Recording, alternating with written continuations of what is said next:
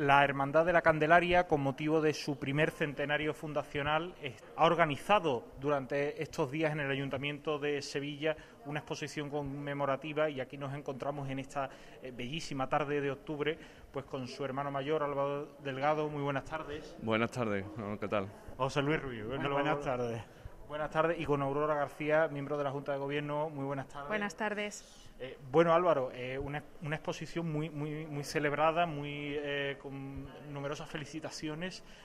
¿Cuál ha sido esa idea que habéis querido montar desde la Hermandad de la Candelaria aquí en el Ayuntamiento? Bueno, la idea que nos transmitieron desde Candela Factory era bueno hacer una, una exposición algo distinta y que contase una historia, más que una exposición de, de lo que es el patrimonio, que contase la historia de estos 100 años, ¿no? y ese ha sido el eje central de la idea y sobre esa se ha ido construyendo que ahora veremos bueno pues distintas fases y con distintas facetas de, la vida de la hermandad. Si, queréis vamos a ir avanzando y entrando, eh, porque aquí lo primero que nos encontramos eh, es, como nos decía el hermano mayor, una primera fase ¿no? de, eh, de esa historia de la Hermandad de la Candelaria y nos encontramos con antiquísimos libros de reglas. Bueno, efectivamente, como bien decías, esta es la primera fase. La primera fase, a su vez, tiene como cinco etapas en las que hemos dividido los 100 años de historia de la hermandad, ¿no? como, como bloque de, de una quinta parte ¿no? de la historia. En esta primera en la que estamos ahora podemos ver efectivamente los dos libros de reglas primitivos de la Hermandad Sacramental de San Nicolás. ¿Vale? el que data desde 1631, de la fecha de la fundación, hasta el año 1788, en el que se sustituye por este otro, mm, digamos, más, un poco más eh, adornado, con ilustraciones y tal. ¿no?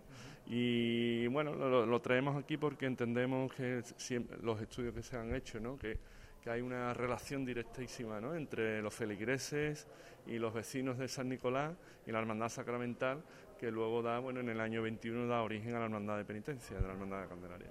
Eh, aquí, por ejemplo, José Luis, eh, nos podemos encontrar, los visitantes se podrán encontrar diferentes fechas y eh, clave para entender la, historia de, San Nicolás y su feligresía y su hermandad sacramental. Sí, sí, como decía Álvaro antes, está dividido por fases también. Entonces, esta es la, la más antigua, desde el origen de la parroquia de San Nicolás hasta finales del siglo XIX Después hay otros paneles donde aparece por la fundación de la hermandad, con los hitos, las fechas claves, lo que ha ido ocurriendo durante estos 100 años, los momentos determinantes de la vida de la hermandad durante estos 100 años hasta la actualidad prácticamente. Entonces se ha cogido mm, por cada fecha o por cada hito fundamental se ha señalado la fecha y se ha intentado también recoger algún enser, alguna fotografía que tuviera relación con, con ese momento, ¿no? Eh, como por ejemplo el primer gran enser que por ejemplo Aurora se estaba fijando en él detenidamente como el estandarte de la Virgen del Subterráneo. Sí, eh, participaba en lo que llamaban el Rosario de los Hombres. Eh, es producción del taller de Cristóbal Ramos y la verdad que mm, la imagen de la Virgen del Subterráneo que aparece en él es una auténtica maravilla y probablemente una de las piezas más desconocidas para, para la gente, para el global de la gente. Eh, eh, Álvaro, porque este sin pecado no, no, no sale normalmente en la, en la estación de penitencia. Actualmente no, no, está saliendo, porque bueno, la verdad que tiene su peso, es bastante incómodo. Estuvo saliendo un tiempo a partir de los años 90 en el que se recuperó, porque esto estaba bastante deteriorado y bueno, pues la dificultad de, procesionar tantas horas con él, pues actualmente no está saliendo. Está allí en la capilla sacramental nuestra, junto con las imágenes, y bueno, se suele, se suele utilizar en algunos cultos para, para adornar el altar de, culto de la Virgen. Siguiendo con, la historia de, la Hermandad de la Candelaria, nos encontramos con la fundación de la, de la hermandad ya en, el año 21 y una eh, insignia histórica como es el primitivo Senatus.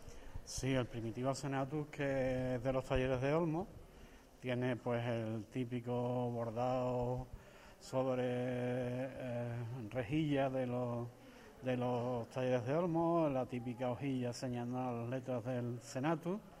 Y en este panel, si te fijas, lo que se marca un poco es el tiempo que va desde 1880, que es el año que llega el Señor de la Salud a, a la parroquia de San Nicolás, hasta que se produce la primera salida en 1922 y como te decía pues hay también algunas fotografías que recogen eh, sobre todo la primera salida o las primeras salidas. ¿no? Porque hay también que señalar a, los oyentes y a los visitantes que la Virgen de la Candelaria que conocemos no es la primitiva. Eh, hay una imagen que, procesiona algunos años y que, y que luego se marcha, ¿no? Sí. Cuando llega el Señor en 1880, ocupa, se le sitúa en el altar que habían ocupado antes los titulares de la Hermandad de los Gitanos. Entonces, claro, las hornacinas laterales pues quedan libres. Y hay una feligresa, doña Rosario Talego, que le dona a la iglesia una imagen de Dolorosa y un San Juan que se ponen a ambos lados de la figura del Señor de la Salud. Esa eh, Dolorosa es la que hizo estación en los primeros años de la, de la cofradía, en concreto desde 1922 hasta 1924, o sea, 1922 y 1923, ¿no? Es una dolorosa que mucha gente está preguntando. Eh, actualmente, pues no, quiero decir, se perdió en los acontecimientos de la guerra civil. Eh, la dolorosa se la llevaron a Cartaya y en Cartaya, pues desapareció en el año 36. Eh, vamos avanzando, pero podríamos detenernos. Fijaos las primeras fotos, esas primeras fotos de los nazarenos por, los jardines de Murillo, el paso del Cristo que iba incluso con bombilla de, gas, ¿no? Eh, ¿Era de gas o de.? No, no, eléctrica, eléctrica. Y, un, recorrido que, hace unos años pues se pudo se pudo vivir porque era los jardines de Murillo por la tarde. Sí, sí, el primer año, el año, bueno, el año 25 se, se, fue por la tarde y se volvió también por la noche camino de San Nicolás. ¿eh? Lo que eh, hay muchas fotos de, las primeras salidas de la hermandad porque la verdad es que el, itinerario que hacía era pues un itinerario que emblemático ¿no? de la Sevilla de los años 20 y además era el momento en que se estaba configurando todo el barrio de Santa Cruz y se estaban haciendo los jardines de Murillo. ¿no? Y entonces pues atrajo mucho a todo el fotoperiodismo y hay una serie de, de fotografías, bueno, pues de los serranos, de muy muy interesantes, ¿no? Es decir, con muchísimo sabor. Seguimos avanzando eh, por aquí por el recorrido en torno a los patios de, de las casas consistoriales. Eh, seguimos en esa, en esa línea del tiempo y, Álvaro nos, nos, adentramos ya en los años 50, el asentamiento ya de la cofradía, ¿no? En la Semana Santa. Efectivamente, una vez que se asienta en esa, a partir de esa década, ¿no? hay una cierta transformación, ya se ha consolidado el paso por los jardines de Murillo y a partir de ahí, pues Manuel Román Seco, eh, como bueno, insigne orfebre que perteneció a la hermandad y ocupó varios cargos de la Junta de Gobierno, pues bueno, se le encarga un poco el cambio estilístico y la realización de distintos enseres. Como vemos, el primero que destaca es la corona de la Virgen, en el que podemos ver la foto en su momento de su presentación, que incluso ganó premios internacionales de, joyería. Y bueno, pues tenemos aquí precisamente también a la corona de salida de la Virgen, ¿no? para que también la pueda ver todas las personas que visitan la, exposición. De cerca impresiona mucho la corona de la Virgen. La verdad que sí, a mí me impresiona y además me recuerda mucho a, mis primeros momentos de que tengo memoria de la hermandad, porque bueno, un tío mío era el que se encargaba de limpiarla y yo la primer, primer recuerdo que tengo de la hermandad es ir a ayudar a mi tío a limpiar la corona virgen, concretamente una de las estrellitas que está en la parte inferior. Y siempre que la veo pues me emociona. Álvaro, Aurora, José Luis, habéis querido hacer un, homenaje a la gente de la Candelaria aquí en el, en el patio principal. Eh, Aurora, ¿cómo, ¿cómo, ha querido ser esa idea? Porque nos encontramos a numerosas personas que, forman y han formado parte de la corporación. Claro, porque 100 años de historia pueden resumirse en muchos hitos, pero 100 años de historia lo que son es 100 eh, años de candelarios que han pasado por la historia de la hermandad y que la han hecho grande y que la han ido forjando desde sus inicios. Entonces, en esta, en esta fase, lo que el que venga se va a encontrar, pues son esas fotografías, eh, no solo de eh, todos los hermanos mayores que han sido de la corporación, sino también, pues, mm, estoy viendo ahora mismo, pues, a Pepe el Planeta, esas frases significativas de, que todos tenemos en la memoria, como el Señor, no hay más médico que tú, que eh, Pepe el Planeta le dijo al Señor con motivo de la enfermedad de su hija. Eh, vemos pues a figuras como la de Kika, que fue muy importante en la hermandad, a, Perico Chicote. Incluso tenemos a nuestro pregonero del centenario que mañana, si Dios quiere, eh, se subirá a las tablas del Lope de Vega. Ya está en capilla. Ya está en capilla, totalmente, sí. Totalmente. Eh, eh, José Luis Álvaro, hay que ver, mm, porque hay, hay frases para la, para la Semana Santa y para ciertas hermandades, pero, por ejemplo, la usted identificativa para los niños, este año hago los, los jardines. Sí, sí, eso es, Eso nos ha pasado a todos. Cuando éramos pequeños, nuestros padres nos salían, nos solían quitar por la calle de San Fernando, porque es un sitio además fácil de, llegar. Eh, no querían que entrásemos en los jardines, los jardines, bueno, siempre ha también un poco de fama de mucha bulla, mucho personal, mucha gente, y uno pues eh, tenía siempre la aspiración de, de hacerse hombrecito en la hermandad, pudiendo atravesar los jardines y poder llegar a San Nicolás. Y piezas artísticas también se pueden encontrar, por ejemplo, la, diadema eh, que le regala eh, Carlos Herrera ¿no? A, la Virgen, ¿no? Sí, efectivamente, esa no hace muchos años, eh, pues nuestro hermano Carlos pues tuvo bien en donar esa diadema para que la Virgen pueda lucirla en su culto y, en su altar ordinario. Y la hemos querido traer como muestra ¿no? de algunos de los enseres, como el llamador, uno de los llamadores que tuvo el paso de la Virgen, que fue nuestra hermana Kika, que fue camarera y fue muchísimas cosas en la hermandad y de gran cariño y hemos querido traer bueno pues ese recuerdo del llamador que ella donó para el paso de la Virgen. Eh, pues seguimos seguimos avanzando aquí en esta en esta exposición y, nos encontramos con eh, uno de los grandes carteles que han anunciado la Semana Santa de Sevilla, obra de, de Carmen Lafón, como es el cartel de la Semana Santa del año 83. Exactamente, el año 83. Bueno, como dicen muchas de las personas que, que, amamos la Semana Santa, quizá uno de los mejores carteles que anuncia la Semana Santa, ¿no? Tenemos la suerte de que, bueno, pues eh, Carmen Lafón, que fue la autora del cartel, eh, su familia está estrechamente vinculada a la parroquia y a la hermandad desde, casi los inicios de la hermandad. Y bueno, cuando tuvo el encargo de, anunciar la Semana Santa, pues a través de, nuestro eh, querido y admirado Ramón Ibarra y recordado Ramón Ibarra, pues se preparó todo el, pues, el frontal del paso para que ella pudiese reproducir el cartel. Y curiosamente no solamente anuncia la Semana Santa, sino que anuncia Andalucía. Y digo esto porque una réplica de este, de este, de este cuadro que estamos presenciando ahora fue encargada por el Gobierno de España para formar parte de una colección de pintura moderna que está en el, en el edificio del Senado. Es decir, hay un cuadro de pintores contemporáneos que representa a cada comunidad autónoma. Y en el caso de Andalucía es la réplica exacta de este cuadro, la que está ahí en el Senado, pues representando a todos los andaluces. Hay, que ver, José Luis, Aurora, eh, que, Carmen Lafón eh, representa, porque se adivina o no se adivina, un paso de palio eh, y un elemento casi icónico. Sí, totalmente. Bueno, y eh, podemos ver también y contemplar uno de los bocetos que recientemente Carmen ha regalado a la hermandad.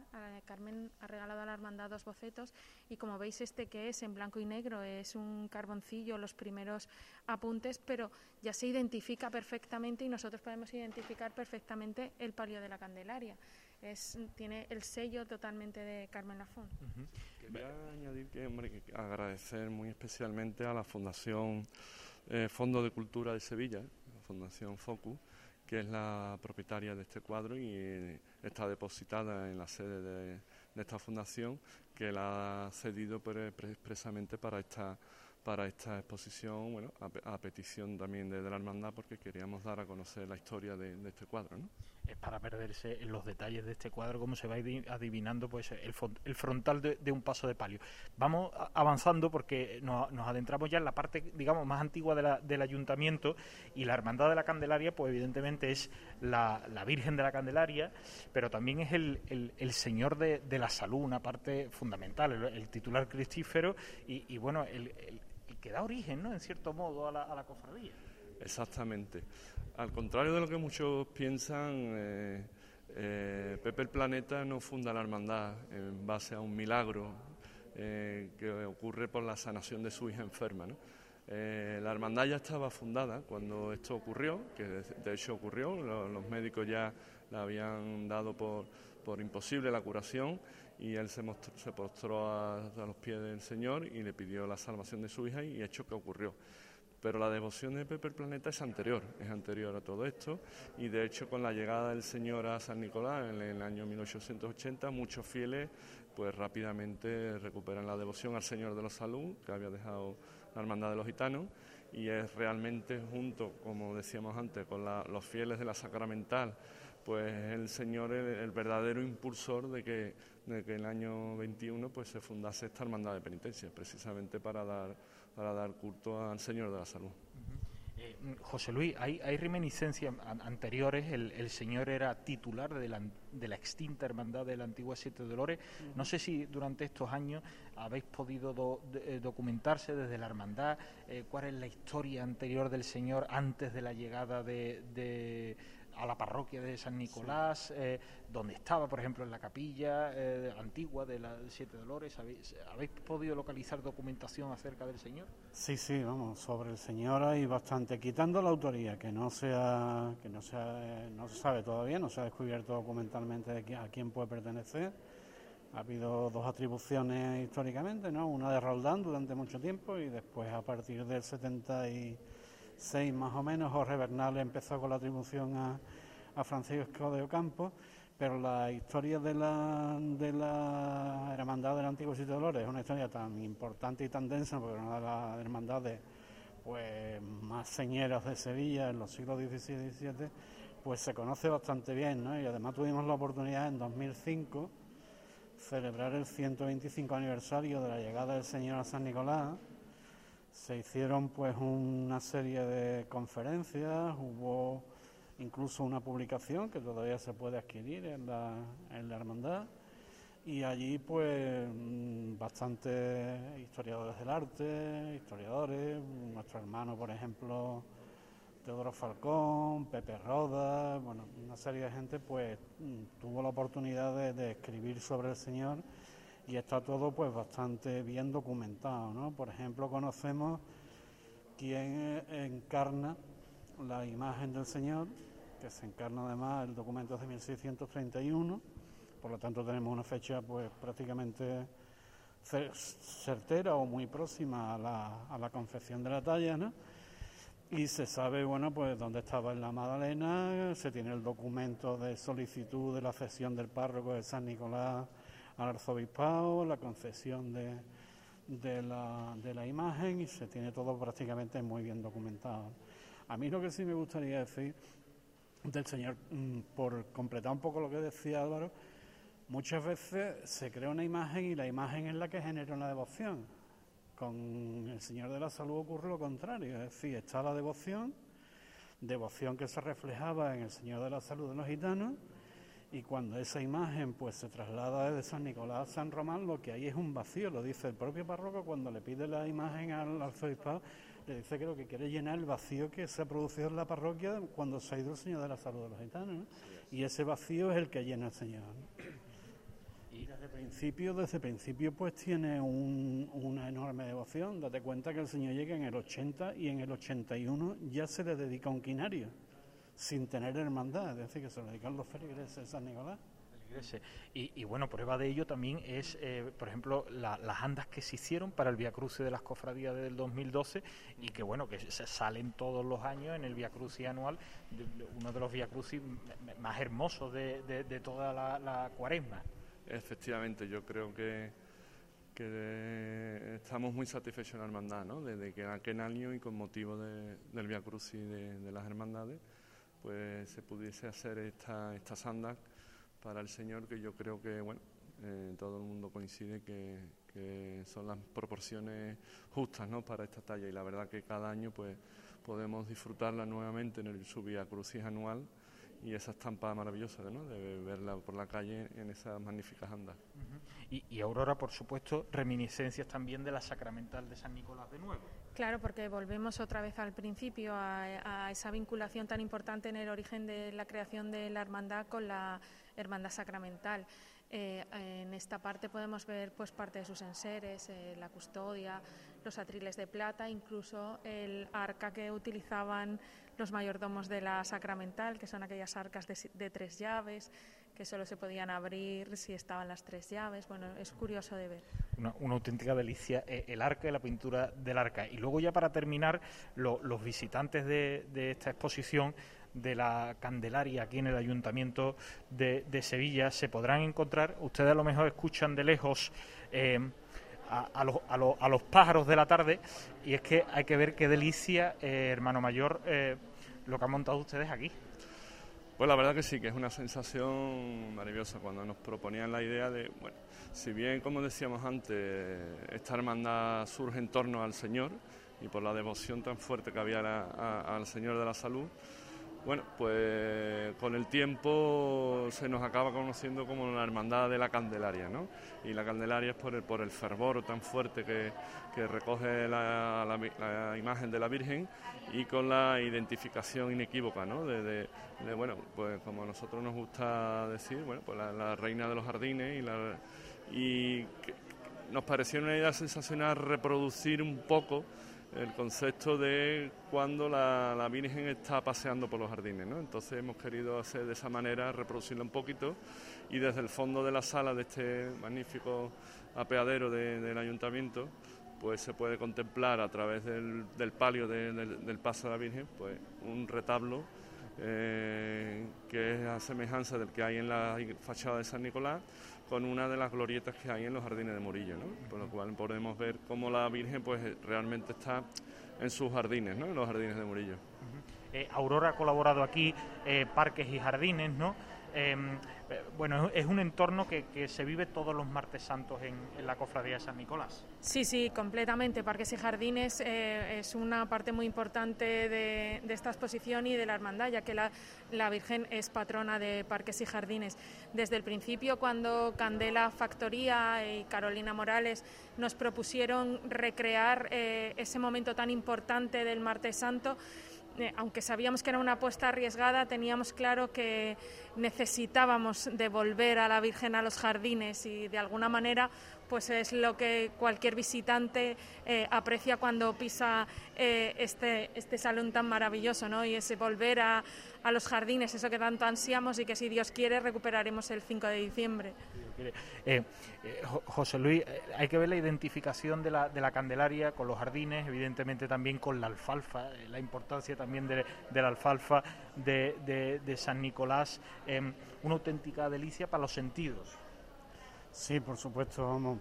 Aparte de, la alfalfa, mm, mm, yo quería señalar también la, puerta de la carne porque si hay muchos hermanos que se sienten, se sienten un poco discriminados, ¿no? La, hermandad realmente pivota sobre dos barrios, sobre dos entornos, la alfalfa y la puerta de la carne, está más próxima además a los jardines. Y los jardines, evidentemente, bueno, pues la Candelaria es que se identifica con los jardines, es ahí hay una identificación absoluta, ¿no? Eh, nosotros decimos algunas veces que el paso por los jardines cuando desde algunos eh, óptica pues se ha puesto en tela de juicio, nosotros decimos que es patrimonio, es patrimonio inmaterial de la cofradía de la Candelaria.